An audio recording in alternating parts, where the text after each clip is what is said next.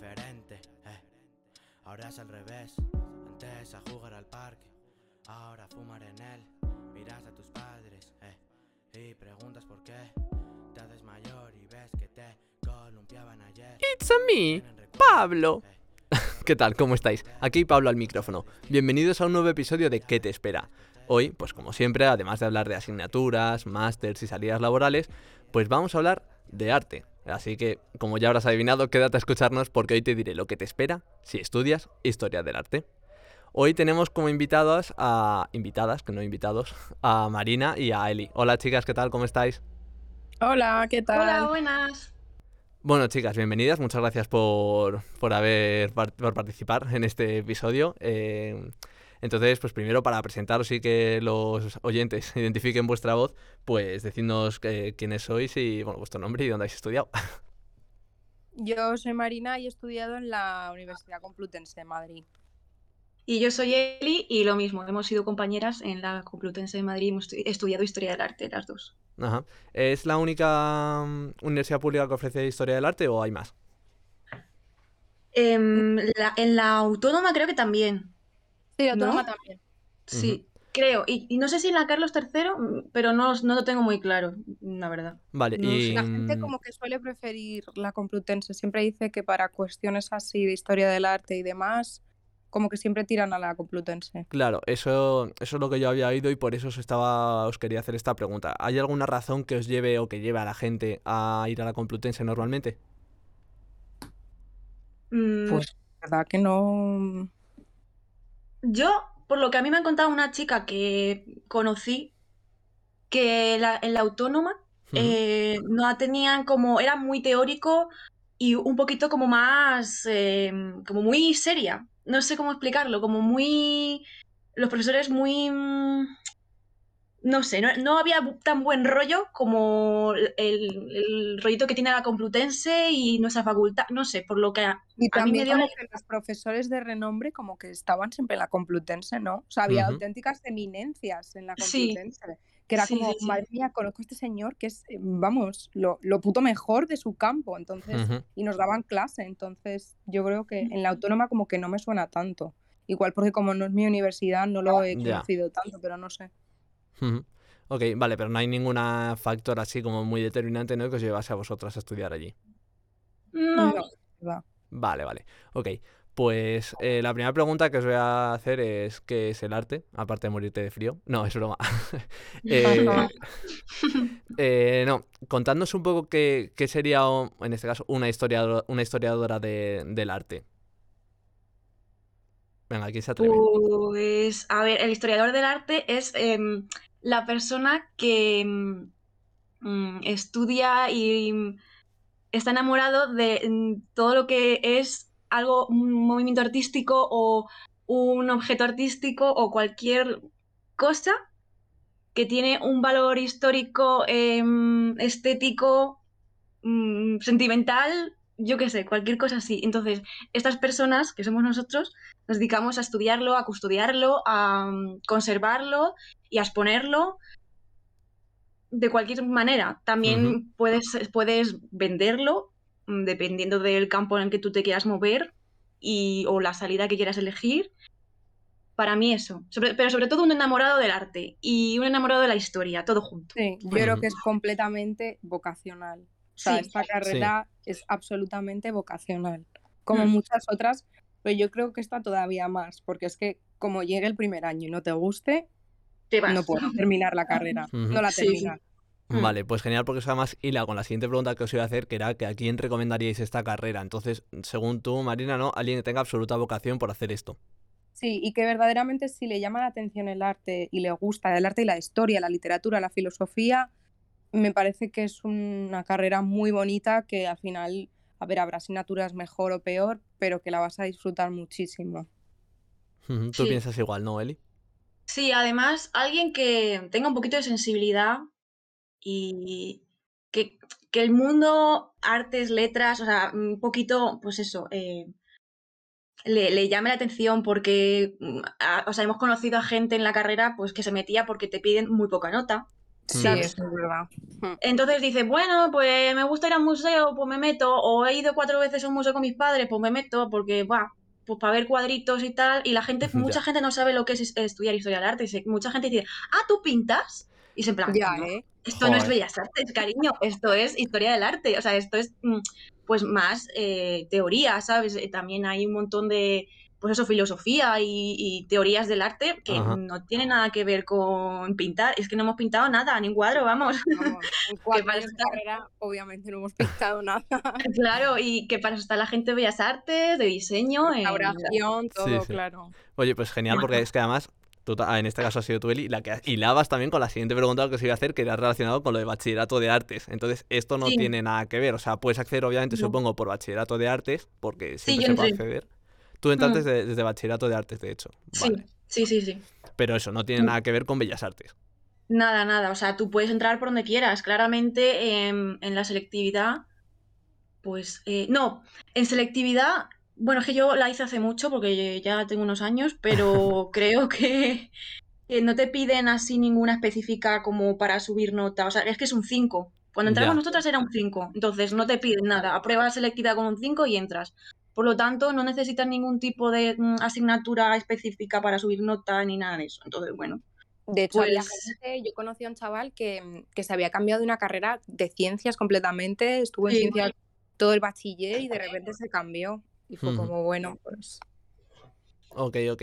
Vale, genial. Bueno, pues vamos a meternos ya un poco en materia, o en materias en este caso, eh, que sería pues las asignaturas, ¿no? Eh, no sé cómo queréis contarlo, si preferís pues decirnos un poco por año, si hace- preferís hacerlo en conjunto general, eh, contarnos pues a lo mejor cuáles serían así las más complicadas, eh, o las más las que más os han gustado, así un poquito un batiburrillo, que le Ujú. pueda servir de resumen a alguien que está interesado en estudiar historia del arte. claro. Empieza tú, Marina, si Pues- quieres. Marina, sí. Pues yo creo que ya el primer año como que ya teníamos, o sea, porque el primer año también era un poco así como de asentarse y saber dónde estás, pero recuerdo que ya el primer año estuvimos con arte griego y arte romano, bueno, Mm. y de la- eh, prehistórico de las civilizaciones, arte egipcio, bueno, eso lo dimos en civilizaciones, ¿no, Eli? Sí, teníamos de las primeras, no, teníamos arte egipcio y primeras civilizaciones y otra Verdad. cosa. Pero, o sea, pero Bueno, supongo, estaba, que, estaba dividido. supongo que lo primero o sea, sería un poco más pinceladas, ¿no? Bueno, pinceladas si hablas de pintura y cinceladas si hablas de... Perdón, es que da lugar a muchos chistes. Eh, No para, no para, no para. em, entonces, eso, que el primer año, las primeras asignaturas supongo que será un poco de introducción, ¿no? Sí, Claro, y historia. O sea, verlo, a ver las pintadas rupestres que hacía la peña en ese momento, claro. Y luego también teníamos historia, puede ser, teníamos Sí. filosofía, que me acuerdo. Sí, filosofía que era historia del pensamiento, ponían, y de las ideas estéticas era la, la- la asignatura. Luego teníamos historias, pues antigua, medieval, moderna y contemporánea.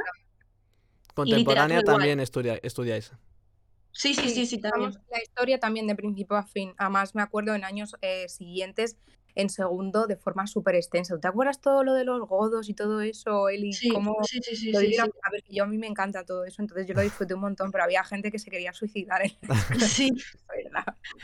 Y en la contemporánea llegabais a estudiar, bueno, habéis dicho que estudiáis pintura, pues literatura también, porque la literatura la gente Mm. se lo olvida, pero también es arte. Ujú. Eh, estudiabais hasta los cuadros pues famosos, ¿no? Que tanto se critican ahora de un punto rojo y el lienzo Sí, en sí, blanco. Sí. Sí, llegamos Sí. a tocar algo, sí, sí, sí, sí. La Es verdad es, que más- contemporáneo dimos bastante. Había una asignatura, lo que pasa que yo soy más antigua en esto, entonces no me la cogí, pero en los dos últimos años tenemos eh, asignaturas optativas y tú puedes elegir para dónde quieres ir, más o menos el bloque que quieres elegir. Pues si eres de medieval, pues coge las de medieval. Si quieres coger em, eh, o sea, cosas más modernas, más contemporáneas, tenías arquitectura y modernidad o algo así, tenías también... ¿Qué más era? Em, que me acuerde. mu- mucho arte de, de otras civilizaciones, había algo Sí. así que podías llegar a...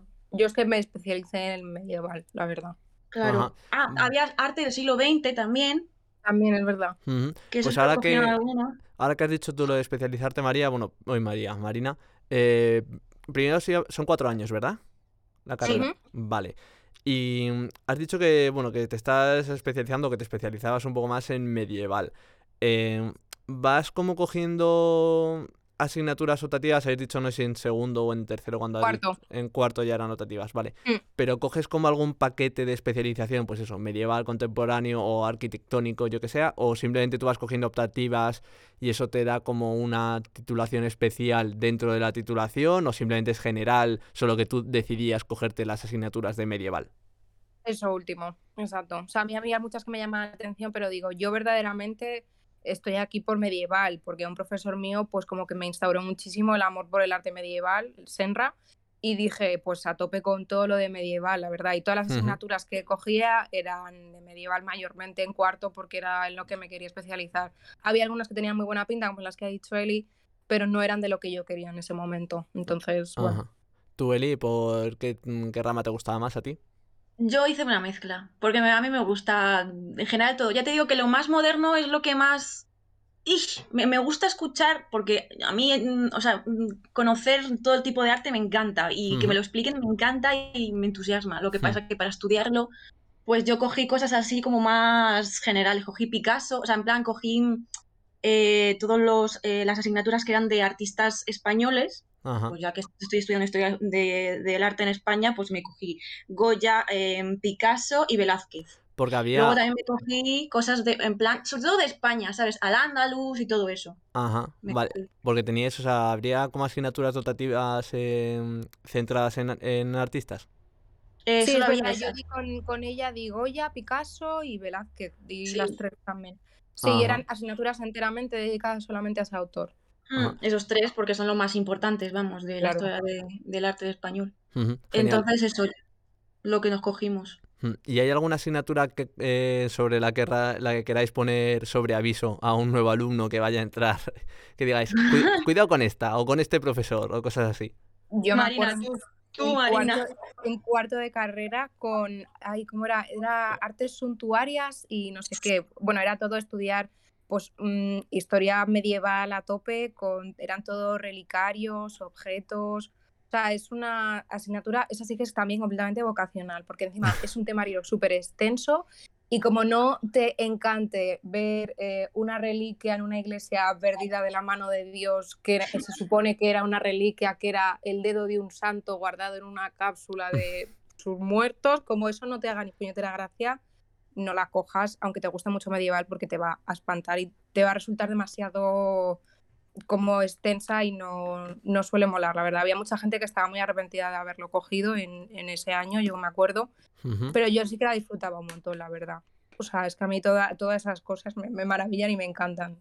O sea, Hmm. que para quien le guste, Tú, Eli, eh, ¿cuál, cuál te pareció así más? Yo, así la que más me costó, creo que fue historia medieval. Ajá. Creo.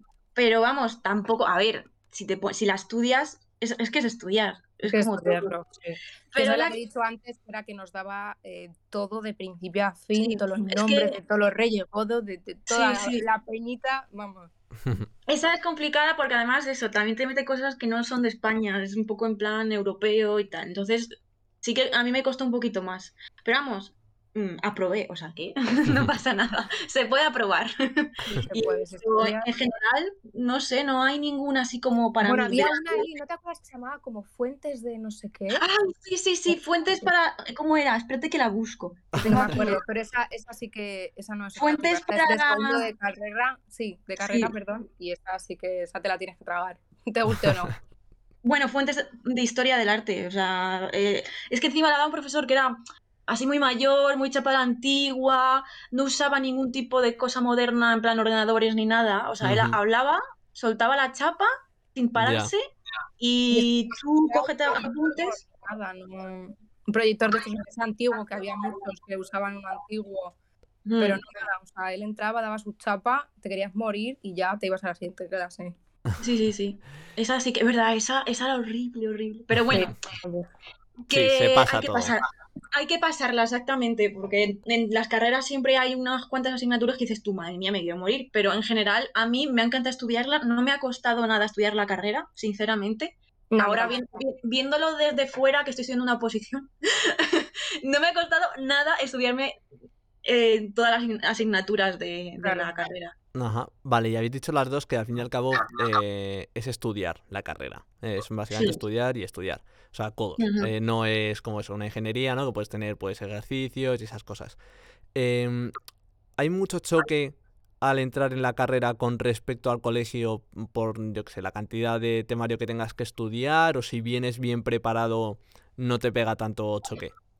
Mm, a mí no me pegó. A ver, al principio en primero, yo personalmente fue choque porque tenía un hábito de estudio bastante pobre. Porque yo venía de, de historia, o sea, del bachillerato de, de artes. Entonces, mm, bueno, me lo pasé muy bien, vamos a decirlo. Entonces, eh, a mí me, me costó por eso, pero si eres una persona que tiene un hábito de estudio normal, normal, ¿eh? O sea, tampoco te estoy diciendo que seas aquí un cerebrín. No, no no. cuesta. Y también te digo, mm, hay asignaturas que no te pedían examen como tal, te pedían trabajos. O una asignatura también, por ejemplo, eh, era hacer el examen con tus apuntes que te habías hecho tú con las clases y con lo que habías encontrado, con el temario que había mandado el profesor por el campus virtual. Y a mí me pareció estupendo porque eh, yo me había currado unos apuntes Claro, y gracias a eso, pues aprobé y saqué buena nota. O sea, la cosa era que había gente que suspendía con los propios apuntes, porque claro, no venía a clase y tal, lo típico. Ya. Entonces suspendías. Y era de si no te- contemporáneo, ¿no? Esa asignatura. Era vanguardias, vanguardias. Vanguardias, verdad. Vanguardias, sí, nota de vanguardias. Ujú. Entonces eso, ya depende cómo tú te lo montes, pues también es eso. Esto también es muy de el profesor que, que dé bien la clase como a ti te gusta. Para mí, creo que eso tiene mucho que ver, fíjate, porque eh, también depende del profesor. Uf, es que hay profesores que les cuesta un poquito dar clase, que son gente como que tiene mucho coco y se les ve que saben, pero y se saben. dispersan, es que se dispersaban en la clase ellos mismos y decías, pero hílate otra vez, por favor, que me he quedado a medias de la frase y no la vas a volver a retomar.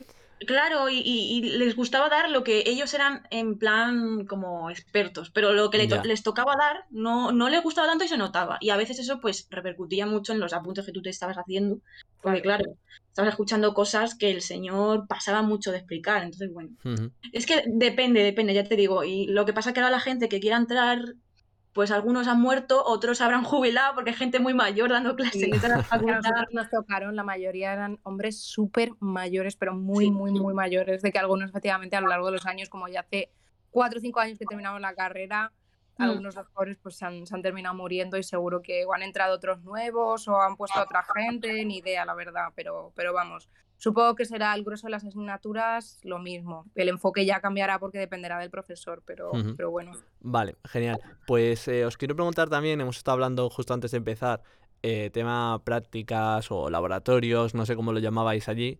em, pero eso, lo típico, ¿no? Pues eh, lo que sería, si estudias química, ¿no? Pues ir, cuando van a hacer eh, experimentos, pues mira, si junta, si calientas agua se evapora, ¿sabes?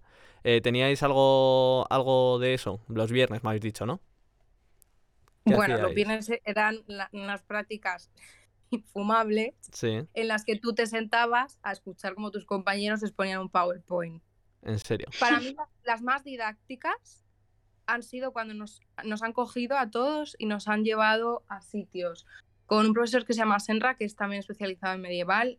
Ese sí que nos ha llevado a un montón de sitios. Nos llevó a Jaca, en Huesca, nos llevó a Burgos, ¿no? Eli, ¿era Burgos?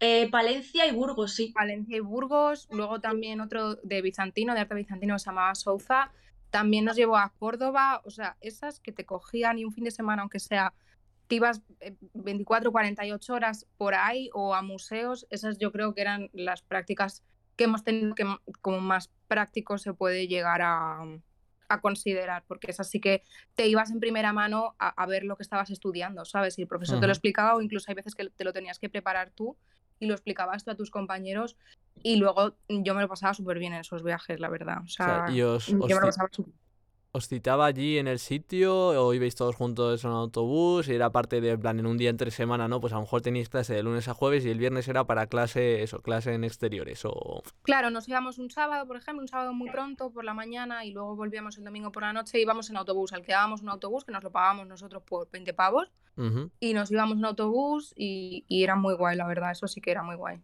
Pero no era, no era... oh, pero la gente igual está pensando, esto es como una excursión, ¿sabes? Te vas eh, sábado y domingo con tu profesor vigilándote. Es, eh, obviamente no Ah, no, tendrías... no, no. No, no, eso ibas a tu puto rollo, pero él en, en el momento en el que tenías que, pues eso, estabas ya en un sitio donde tenías que exponer o el profesor estaba explicando, de hecho tenías que coger apuntes muchas veces porque caía en el examen. O sea, Vale. me acuerdo que lo hacía así. De hecho, Mm. tenías que estar muy atento a todo lo que exponía él, a todo lo que exponían tus compañeros, incluso tú misma, porque luego te podía caer en el examen. Ajá. Vale. Ponía una pregunta, sí, ¿verdad? Sí, sí. Mm. ¿Pues algo que añadir tú a lo que acaba de contar Marina, Eli? ¿Alguna otra práctica que Pues- te acuerdes o algo? Sí, o sea, igual las había, la mayor parte del tiempo eran prácticas de te mandaban un trabajo y eso era parte de la nota y tenías que exponerla, pues eso, las tres horas que tocaba el viernes. Y luego a, a veces también salíamos al Museo del Prado, a veces, y a- nos mandaban a hacer, pues eso, tipo mm, exposición de una obra o de un par de obras y tal. Eso sí que lo hicimos alguna vez. O en el arqueológico también. En el Mm. arqueológico también. Genial. Entonces, es- eso era lo guay de las prácticas. O sea, Sí. y lo, y por ejemplo, eso, todo lo de los viajes y todo eso, el autónoma sé que no lo tienen porque me lo contó la chica esa. Ajá. Como para diferenciar de la autónoma que le contábamos en plan lo de los viajes y tal, y ella me dijo, ay, qué suerte, no sé qué. Entonces, bueno, eso era la Pero yo diferencia. creo que, que poder verlo de primera mano, o sea, irte a la mezquita de Córdoba y que te la explique la mezquita in situ, pues me parece Mm. como muy guay, como que verdaderamente, pues así se tendría que enfocar la carrera, ¿no? En, en poder conocer este tipo de cosas. Bueno, también yo, esto fue aparte, o sea, lo organizó un profesor, bueno, un par de profesores, yo, mm, hicimos un viaje a, a Londres y a, y a Oxford. En plan, cuatro o cinco días. Y esto era sorteo, en plan, nos apuntamos y quien ganaba el sorteo, pues se iba con estos dos profesores. Era un viaje, pues eso, de. eh, para escucharles a ellos sus, sus charlas y tal en, en los museos, en el británico. Qué guay. Y en, ahí en Oxford fuimos a un par. Y estuvo súper bien, ¿eh? O sea, eso a mí fue lo que más, casi lo que más me ha gustado de la carrera, porque encima fue en primero. Entonces, Es verdad. Ah, te, te ibas sin saber, o sea, sin conocer apenas a nadie, porque fue en noviembre. Entonces, em, como que gracias a ese viaje para mí fue como para ya entrar dentro de la carrera y, y ya Sí. conocer gente y hacer grupo y tal. Entonces, me pareció súper guay. Qué chulada, sí, sí. Pero lo- a esos profesores sí que lo hacían varias veces. Luego en verano hicieron otro a Grecia, pero bueno, ese ya pues, se salía de mi presupuesto, porque claro, te lo pagabas todo tú, ¿eh? Claro. O sea, esto- la universidad no ponía nada de dinero, esto era nu- nuestro porque lo- Sí. el profesor lo organizaba, pues igual que los viajes estos a, a Burgos y a Jaca y tal, eh, era el profesor que, quien se movía porque quería hacer esto con los alumnos y ya está. O sea, Claro, la universidad la noche de hotel, el autobús. Sí. y ya está. Genial. Tengo un par de preguntas más que hacer sobre asignaturas y, bueno, aparte de esto, de la universidad en sí. Lo primero es, eh, ¿cine? ¿Lo estudiabais en alguna asignatura, alguna optativa o algo? Sí. o- ¿Tuvimos historia del cine? Sí, sí. Vale, porque claro, como lo llaman también el séptimo arte, ¿no? Pues eh, igual se quedaba fuera, igual no. Vale, genial. Bueno Sí. saberlo. Y la otra pregunta es, eh, bueno, sobre las prácticas eh, curriculares. em, había, porque por ejemplo, en- estoy comparando mucho con ingenierías, pero porque es lo que más conozco. em, en mi caso, por ejemplo, en informática sí que teníamos una asignatura que era el practicum y valía, eh, no sé, si 12 créditos o los que fuera. Y tú hacías esas prácticas eh, y te valían además 12 créditos. ¿Tenéis una asignatura así en historia del arte? ¿Tenéis que buscaros eh, prácticas por vuestra cuenta y no cuentan para nada? ¿Cómo va eso, Eli? Las prácticas en nuestra carrera son como si fuera una asignatura más. O sea, sé eh, seis créditos, que eran, creo que eran seis créditos, o sea, Vale. una asignatura cuatrimestral Sí. normal.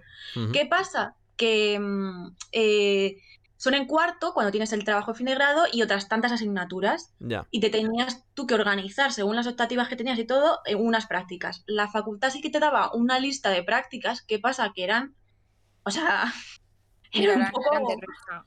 O sea, que eran me llamaron para trabajar e- en una academia en Come- el Col- Colmenar Viejo, perdón, de refuerzo de historia y lengua.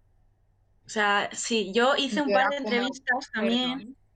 en una revista así como muy rara, era un sitio muy raro, o sea, a mí me dio un poco de mal rollo. Y luego otra que me salió de una, mm, ¿qué era? Como un sitio que vendían arte, o sea, como tipo galería, Sí. así muy moderna, y pues nos hicieron una entrevista a un compañero de mí y fue como, pues no nos llamaron y ya está. O sea, te- es que además el problema es que, claro, tú te tienes que organizar a trabajar y hacer, yo tenía, por ejemplo, horarios de mañana y de tarde, entonces, ¿cómo trabajo?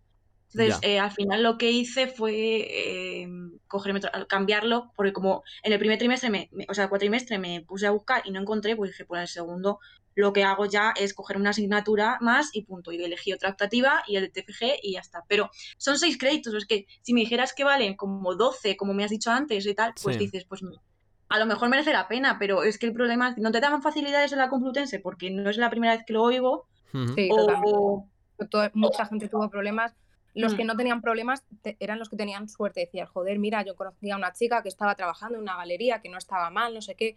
Eso era lo raro, lo, lo fuera de lo común, encontrar al- una práctica que verdaderamente dijeras, joder, está bien, tiene que ver con la carrera y me permite compaginarlo con, con el resto de, de mi carrera de asignaturas y el TFG, Ajá. mm, pero vamos, no era lo común para nada. Mm. Vale, genial, vale. Eso está bien que lo comentemos para que la gente esté sobre aviso, ¿no? Para cuando le toque. Y esa es la realidad, ¿eh? Esa- bueno, no sé ahora, porque claro, hace mucho de esto, pero esa era nuestra realidad.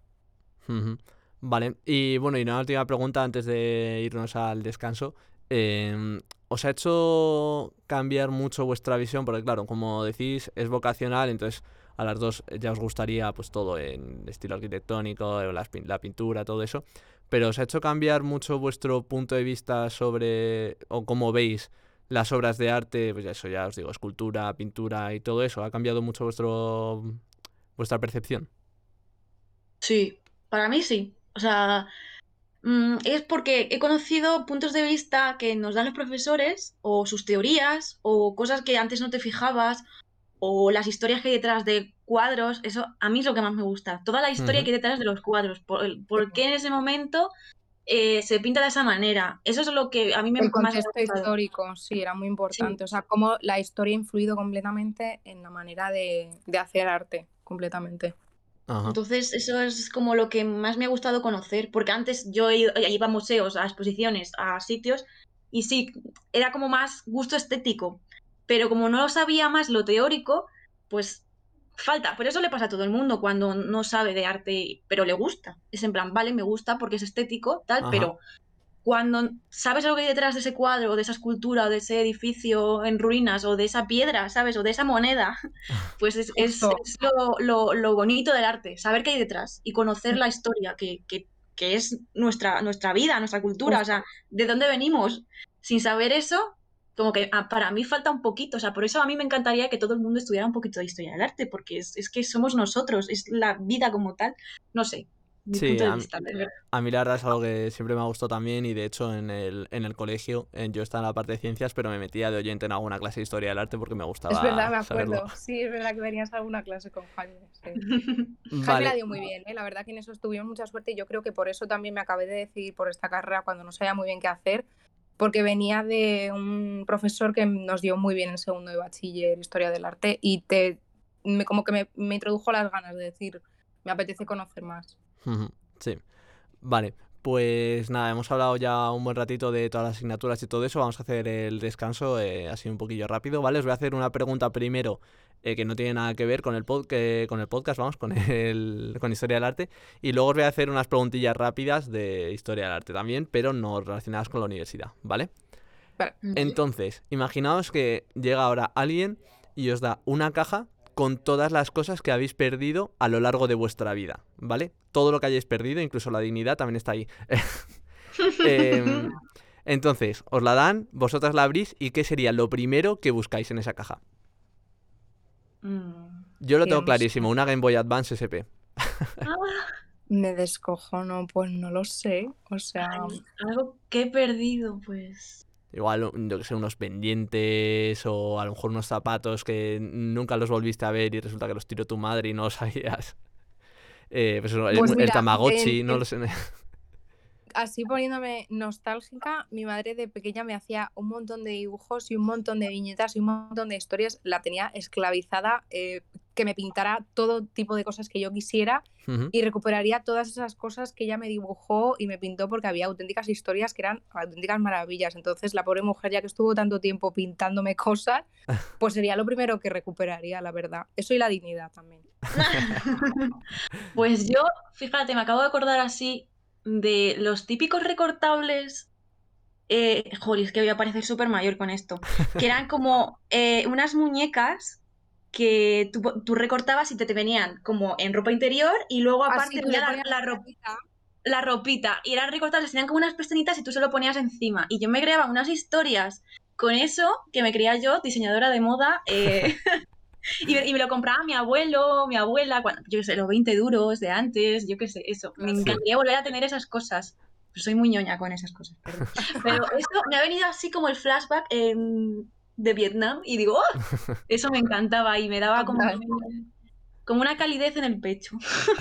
Te lo juro.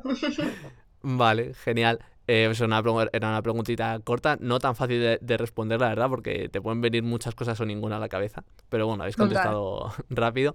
Vale, y os voy a hacer ahora unas preguntas así rápidas, eh, que contestéis también lo mismo, eh, un- una, bueno, unas palabras cortas mm, de historia del arte, ¿vale?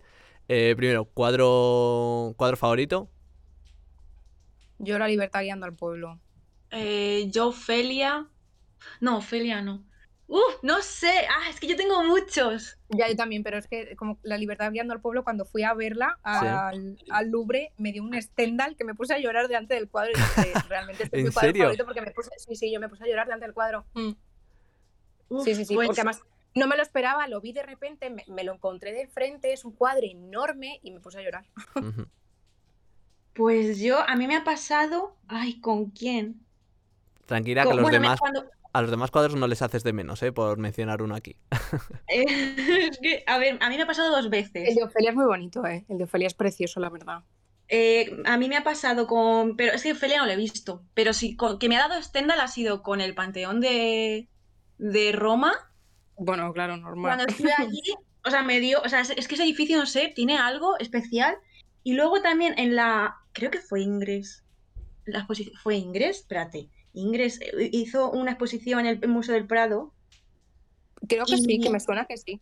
Sí, sí, sí, el, el Napoleón intro- intronizado. Ese, no sé por qué, llegué a la sala donde estaba ese cuadro, que es gigantesco, o sea, mide mm, muchísimo, no sé, muy grande. Y entré a la sala y lo vi y también me puse a llorar. O sea, no es Joder. eh, Me ha pasado con eso y también otro edificio en Asturias, eh, en Santa María del Naranco, que está en Oviedo, Sí. y es un edificio medieval muy bonito. eh, servía pues para hacer, em, mm, pues no sé, como audiencias, cosas así como regias. Eh, y no sé, entré y me dio como una sensación de. mm, Jolín, va a sonar súper raro, pero como de vivir la historia, no sé, como sentirlo muy dentro, ¿sabes? Y, y me puse a llorar también. Me ha pasado Joder. las tres veces. Vale, pues ya que también has mencionado tú tus edificios así arquitectónicos más er- favoritos o los que más impresión te han dado, tú Marina, ¿cuál sería tu edificio arquitectónico favorito? Pues mira, cuando fuimos, además esta, esta exposición la hacíamos juntos, nos fuimos a San Pedro de Arlanza, Ay, que sí. está, está muy, muy en ruinas, pero tiene, tiene es como súper histórico, o sea, es como meterte en un cuento de verdad. O sea, a mí me recordaba un poco a las ruinas que salen en la película del Señor de los Anillos, la zona de. Osgiliath y todo eso.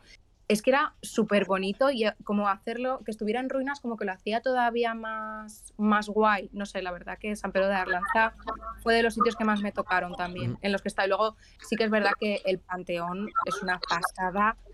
eh, pero así como de España y, y así que haya podido ver más de, de primera mano, eso, San Pedro de Arlanza. Vale, y finalmente, aquí no os voy a preguntar cuál es vuestra escultura favorita, sino cuál sería, obviamente, no sé si podéis hablar técnicamente o lo que conocéis, ¿vale? ¿Cuál sería como la mayor barbaridad en cuanto a escultura se refiere? ¿Vale? En plan de, pues, pues ya sea por técnica, por dificultad, por magnitud de la escultura. Bernini era un puto crack. O sea, Bernini era un crack. Bernini, sin duda. alguna. Y a mí la que más me, fue que me puedo tirar horas viéndola es la el de mm, Eros y Psique de Antonio Cánova. Ah, sí, bueno, es que ese señor también. Buah, sí, esa, esa obra también preciosa. sí, y también. ¿cuál más así? Mm, El rapto de... ¿De quién era? Sí, el rapto de. ¿Cómo, cómo se llamaba, tío? Mm, De... De... Vamos, a, vamos a quedar como, como dos pencas que no sé. Es que estoy yo, mm, en fin. Bueno, hay un rapto de alguien, de, no sé si Perséfone o. Creo De- que sí, que es Perséfone que la está agarrando de como de los pies, ¿no? Y le están creciendo como a ella como ramas. Yo, No, no. yo veo aquí el rapto de Sique, el rapto de, el rapto de las Sabinas y el rapto de Ganime- Ganímedes Mira, también. El rapto de Proserpina, que yo he Eso puesto. también. El, el rapto de Proserpina, Perséfone, porque es el mismo nombre, uno en latino y otro. Bueno, ah, este pues es súper famoso. Este es el de, Sí. el de la pierna, De- sí. Sí, el, el de Bernini, ese me parece, madre mía, o sea, eso se ve ahí como la piel blandita, ¿sabes? Y es piedra. Es que la o sea, técnica de, de la piel y de los paños mojados de ese señor, vamos. Sí, vale, y aquí es verdad. Voy a comentar una cosa, que esto fue un pensamiento que tuve el otro día, típico en la ducha, ¿sabes? Me puse a pensar. eh, en Antigua Grecia, eh, los, los. Bueno, Antigua Grecia, antiguamente, tenía que haber unos tíos con unos cuerpos absolutamente perfectos, porque si no, explícame tú de dónde sacan eso, todos Los esos cánones, ¿no? músculos absolutamente marcados, que ahora necesitamos 27 máquinas, una por cada músculo, y allí con levantar cuatro pesas en, ese, en esa época ya tenían esos cuerpos, mm, modelos que ya les gustaría a todo el mundo ahora, ¿sabes? Pero yo creo que eso, eso yo creo que es más por la alimentación que tenían. no tenía tanta mierda y tanto azúcar y tantas porquerías la comida. Y también que se movían mucho andando, no, no había tanto transporte, tan, tanta facilidad. Yo creo que era mucho más fácil para ellos tener un cuerpo, pues como ahora vemos, perfecto, que realmente es un claro, es cuerpo que eran guerreros. más. Claro, también. Estaban matados. Hmm. Entonces cogían pues lo que tenía mejores proporciones para ellos, porque claro, es que los cánones de belleza han cambiado durante toda la, la historia del- del hombre. Entonces, em, lo que en aquel entonces era un cuerpo perfecto, a lo mejor en la edad moderna, de medieval, era un cuerpo escuchimizado, ¿sabes? Pero han así. cambiado, han o sea, igual esto es un poco, no, o sea, yo no es nada polémico, pero vamos, han cambiado como los cánones de belleza en cuanto al sexo contrario, en plan, quiero decir, el canon de, be- de belleza que un hombre consideraba en una mujer sí que ha cambiado, pero lo que a un hombre le gusta como le gustaría como hombre no ha cambiado y lo que a la mujer le gusta, bueno, lo que a la mujer le gustaría como mujer sí que puede cambiar porque eso hay infinitos gustos, pero al hombre normalmente no lo que le gusta es el cuerpo pues de escultura, ¿no? Eh, De músculo todo marcado y todo eso, obviamente con sus variaciones, pero pero bueno. Sí, sí que estaba más enfocado en nosotros. Por ejemplo, la edad media, esta rellenita era eh, símbolo de que estaba súper sana, de que eras de la más alta nobleza y Claro. realeza, estar muy pálida también, sí. Vale, bueno, pues ya hemos tenido aquí un pequeño descanso para hablar un poco de historia del arte y vamos a pasar a la era post-universitaria. Entonces, eh, bueno, no hemos comentado nada de TFG ni nada de eso, que por curiosidad era que simplemente el estudio de alguna obra en particular, eh, tenías que proponerlo tú o te ofrecían ellos unos trabajos, ¿cómo, cómo funcionaba antes de pasar a lo siguiente? Eh, Lo proponías tú. lo propones, si tú el tema que quieras o, o girar alrededor de una obra, aunque eso es raro, la verdad. Normalmente la gente coge como un tema más amplio porque Un tienes que rellenar. extenso, sí. tienes que rellenar algo más, ¿sabes? Entonces, Claro. eh, sí, coges, coges a un periodo o un movimiento o mm, algo así que puedas mm, pues meterle un poquito más de investigación. Pero vamos, que es un trabajo. Yo lo digo, el TFG, la gente se echa la mano a la cabeza, pero es un trabajo más. Si has Claro, estado haciendo trabajo toda, toda la carrera, es un trabajo más, de verdad. Yo vale. no voy a hablar. No voy a hablar. Vale, eh, pues eso, cuando acabas ya la universidad, bueno, ya tenemos nuestro grado de, de Historia del Arte. eh, no sé si hay al- algo estilo máster o est- algunos cursos de especialización o algo de eso, ya no que sean necesario u obligatorio hacer, sino que te ofrezcan para especializarte en, yo qué sé. Sí, hay un máster de medieval que está haciendo una chica que yo conozco que era compañera nuestra en la carrera y es el que si en algún momento retomo todo esto, el que me gustaría hacer, aunque me ha dicho que es bastante duro, pero es que es, es, un máster de, de medieval y tiene asignaturas bastante guay. Luego, la verdad es que hay máster de todo, puedes especializarte en prácticamente lo que tú quieras, la verdad. Yo creo Hay que también, la gente tira mucho para el que hay como de, de museos, es que eso no sé cómo se llama, como de, mm, no sé, de historia, es que no sé cómo, no, bueno, es como para trabajar en, en galerías, en, eh, para hacer exposiciones, todo eso, ¿vale? Hay un máster como especial, es que no sé cómo se llama porque no, no, no he pensado hacerlo, pero Bueno, hay pero gente que lo ha hecho y conozco gente que lo está haciendo y tal y que está muy bien.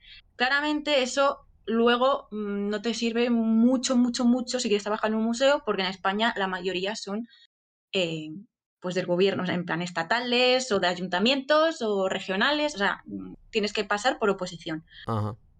A menos que sea privado o alguna esta, pues eso. Y luego hay también de de ¿qué más había? De, bueno, historia avanzada, en plan de contemporáneo, ¿no? Y como- Sí. ah, bueno, y mucha gente hace el típico de para dar clase, para ser profesor. Sí, Ajá. que se lo hizo Alberto, nuestro compañero también de, de clase, es el que estaba haciendo en el CEU. O sea, que ya depende para dónde quieras tirar, eso ya. Ajá, Ahí Hay sí vale. que te permite, sí, ahí sí que puedes bifurcarte bastante dependiendo de lo que quieras. Sí que hay, luego una vez terminada la carrera, en cuanto a máster o especializaciones, sí que yo creo que hay bastantes salidas para todos los gustos. Vale, ok, genial. Pues vamos a pasar ya al tema, yo creo, un poco más peleagudo, ¿no? En, en historia del arte, que sería el tema de salidas laborales, el trabajo.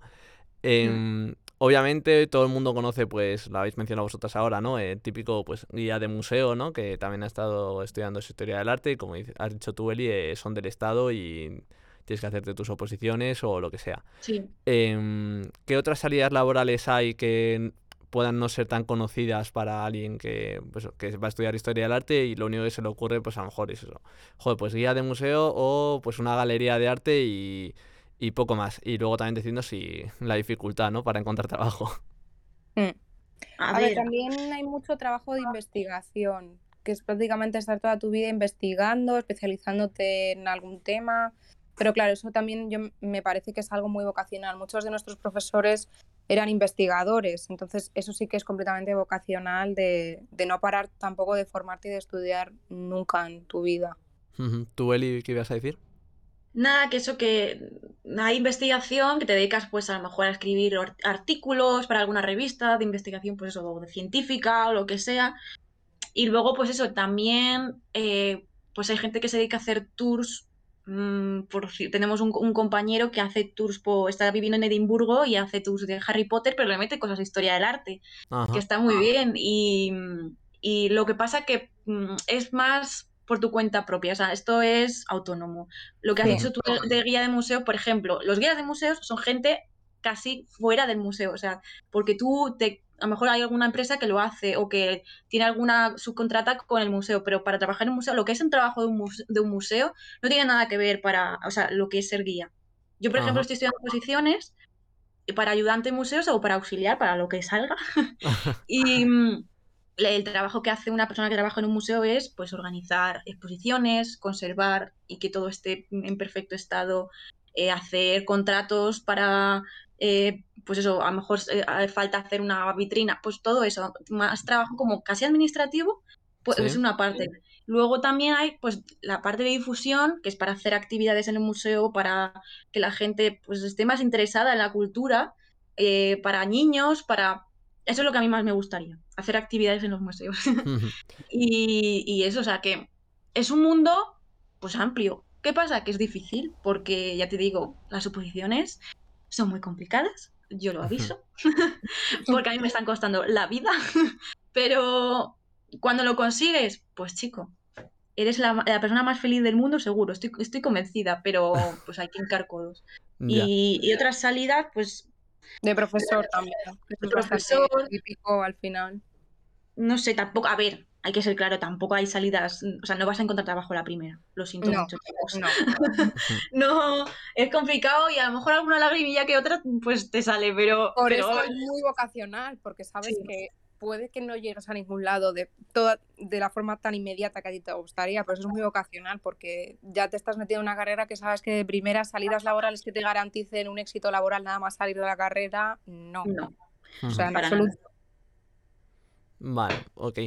Em, pues a ver, ya habéis contado yo creo un poco así todo de la parte de salidas laborales, habéis dicho que es complicadito, además, tema de oposiciones también está, vale, pues yo creo que fenomenal por esa parte, estamos cubiertos, así que vamos a pasar, eh, antes de despedirnos, vamos a pasar a las preguntas de los oyentes, que a los oyentes, bueno, les recuerdo, pueden mandarnos sus preguntas y sugerencias al Instagram del podcast en arroba que te espera, eh, accediendo a nuestras historias destacadas, o escribiéndonos un mensaje directo directamente.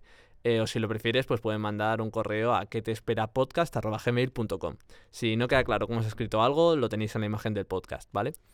Eh, no sé cuántas veces he dicho la palabra podcast en este rato, pero bueno. Eh, entonces, vamos a pasar a la primera pregunta. Bueno, tenemos una, de hecho, porque las otras las hemos ido respondiendo ahora que las estoy viendo. Vale. Ah, bueno. Eh, vale, nos preguntan que qué conocimiento de arquitectura puede llegar a tener un historiador del arte. O sea, entiendo que se refiere ya no solo al estilo, ¿no? Que decís de, pues esto del romano, tal, pues mira cómo se ve todo esto, em, sino ya como, como arquitecto casi, se refiere. Mm, No. O sea, no tiene cosas de arquitectura, pues eh, elementos mm, básicos de un edificio, de una fachada, Claro. de la forma, nombrar algunas cosas de la fachada o del interior, eso. la planta, pero no es nada como súper específico de arquitectura. O sea, hay asignaturas que son solo de arquitectura, ¿eh? O sea, de, de, pues de un movimiento o lo que sea, Claro, pero porque es que, o sea, yo le veo la pregunta bastante interesante porque, claro, supongo que estudiaréis, no vais a estudiar el material en sí, pero claro, estudiaréis por qué utilizaban eh, piedra en un momento y en el siguiente pues Sí, utilizaban sí. madera, ¿sabes? Ah, sí. efectivamente. Sí, La sí, evolución sí. arquitectónica sí que se estudia y muy bien, además. Ya de- Mm. además de los movimientos o de los distintos elementos que va a tener la fachada, de, de la evolución arquitectónica sí, pero luego ya entrando en materia como debe ser algo tan complicado y tan amplio como arquitectura, yo creo que no, la Mm. verdad. Y ahora que hablas de la evolución arquitectónica, a mí esto es algo que eh, siempre me gusta contar cuando se habla de esto, porque a mí es algo que me, me explotó la cabeza realmente, y es que los distintos estilos de arquitectónicos es pura evolución de, de la arquitectura, simplemente. Que eso, pues esto tiene el estilo, tiene las ventanas más grandes, tal, vale, es porque evolucionaron y aprendieron que podían hacer ventanas más grandes. No es porque ellos decidieron hacerlas más grandes porque sí, los otros decidían hacerlas pequeñas. Es simple evolución. Que esto además Claro. te lo explica genial en un, en un vídeo de un canal que yo recomiendo mucho, tanto para arquitectura como Ter, para historia del arte, sí. efectivamente. Sí. Es una chica que se llama Ter, ya lo recomendamos de hecho en el, en el podcast de arquitectura. Y este vídeo, el de los estilos arquitectónicos, te lo explica súper bien, súper bonito y, y muy, muy actual, no se queda nada antiguo además. Mm. Entonces para Ya. Sí, sí. cualquiera, cual- cualquiera que le interese lo puede, lo puede escuchar. Vale, pues yo he acabado con mis preguntas, hemos acabado con las preguntas de los oyentes. No sé si a vosotras os ha quedado algo que decir, algo que, cre- que creáis que debamos mencionar, que no hemos advertido suficiente a los sí. nuevos alumnos. Venga, Yo suéltale. creo, o sea, no es advertido, pero es verdad que, o sea, es más para, pues si en algún momento algún profesor o algo, o alguien de la facultad o alguien lo escucha, que el plan de estudios a veces se queda un poco anticuado, ¿sabes? En plan, em, me gustaría que metieran un poquito tema, pues, cómo puedes enfocar tu vida cuando eres historiador del arte, qué salidas, cómo, pues más, mm, cómo, hacer una exposición, o sea, cosas más prácticas, ¿sabes? No tanta teoría, que está muy bien saber todo y tener mucha teoría, pero algo más práctico, más práctico para la vida, ¿sabes? Eh, es que, no sé, no te enseñan ni cómo va a ser, pues eso, cómo, es- cómo es trabajar en un museo, que es lo principal. O sea, mucha, la mayoría de la gente que, que se mete en historia del arte, supongo que querrán trabajar en un museo o hacer algo con museos, exposiciones, pero es que no nos explican nada. Yo hasta hace dos días prácticamente no sabía qué, qué hacía una persona que trabajaba en un museo. Entonces, eh, pues claro, la gente dice, ah, vas a ser, la gente me dice, vas a ser guía. No, es que, es que ser guía lo puede ser cualquier persona que, le- que tenga un poco de interés y sepa un poquito. Pero, eh, ¿sabes? Es otro, otro tema. Y yo, por ejemplo, antes de historia del arte me metí, porque, bueno, mi vida, dando vueltas, estaba en, en, en restauración y conservación del patrimonio. Y es otra, ahí es otro, otro mundo, pero me refiero que, que es más práctico. Entonces, me Ajá. gustaría, es otra facultad también, pero bueno. Entonces, me gustaría que, que nos explicara un poquito más eh, lo que es la vida real, ¿sabes? En vez de tanto que sí, que, el, que investigar está muy bien, pero es que muchas veces tiran para eso, como si todos nos fuéramos a hacer una tesis. Ya. Sí, y Y- luego y te estar- estás un poco perdido laboralmente, dices, Sí. "Dices, es que no, no me han preparado para esto. Claro. Y Ajá. sé que en, la, en el CEU conozco una chica que está estudiando historia e historia del arte, en plan doble grado, Ajá. y, y sí que tiene alguna asignatura relacionada con eso, ¿sabes? Entonces, bueno, eh, pues creo que en la de la UCM falta algo así. Pues si hay Ujú. algún profesor o alguna gente importante de la facultad, que lo sepáis. Para que lo sepáis. Genial. Eh, ¿Tú, Marina, algo más Yo que tengo decir? una. Venga. Yo voy a abrir un melón que es preparaos para solo escuchar hablar de señoros. Ah, sí. No estudian mujeres, no hay mujeres artistas, por lo que parece. Así que esto es algo que si de verdad te gusta el arte, también te deberías formar un poquito por tu cuenta en mujeres artistas, porque no hay mujeres artistas en la carrera. Habrá tres. Hmm. Y ya está. Algún profesor así un poquito que quiere, pues eso, innovar. Hay profesores, algunos que sí que te meten más y tal, pero otros que no. no. Hmm, Vale, genial. Eh, bueno, pues si ya habéis dicho todo por vuestra parte, solo me queda daros las gracias, chicas, por haber venido y por haber participado en el episodio. Eh, espero que os hayáis sentido a gusto y que sintáis que habéis hablado las dos suficiente. Sí, ha Sí, sido sí. muy buena. Yo Gracias creo a ti. Muy bien. Nada, hombre, bueno, pues nada, pues ahora voy a despedir yo el programa y luego seguimos hablando, ¿vale? Vale, Vale, Venga, hasta luego. hasta luego. chao. Bueno, pues nada, ya solo nos queda darte las gracias a ti, querido oyente, gracias por escucharnos, por estar ahí y sobre todo por dedicarnos un rato de tu tiempo. Espero que te haya sido útil. Con esto concluimos este episodio sobre Historia del Arte. Soy Pablo Bernard y he sido tu host durante este rato. Sigue el podcast para no perderte el siguiente episodio y así saber qué te espera. Adiós.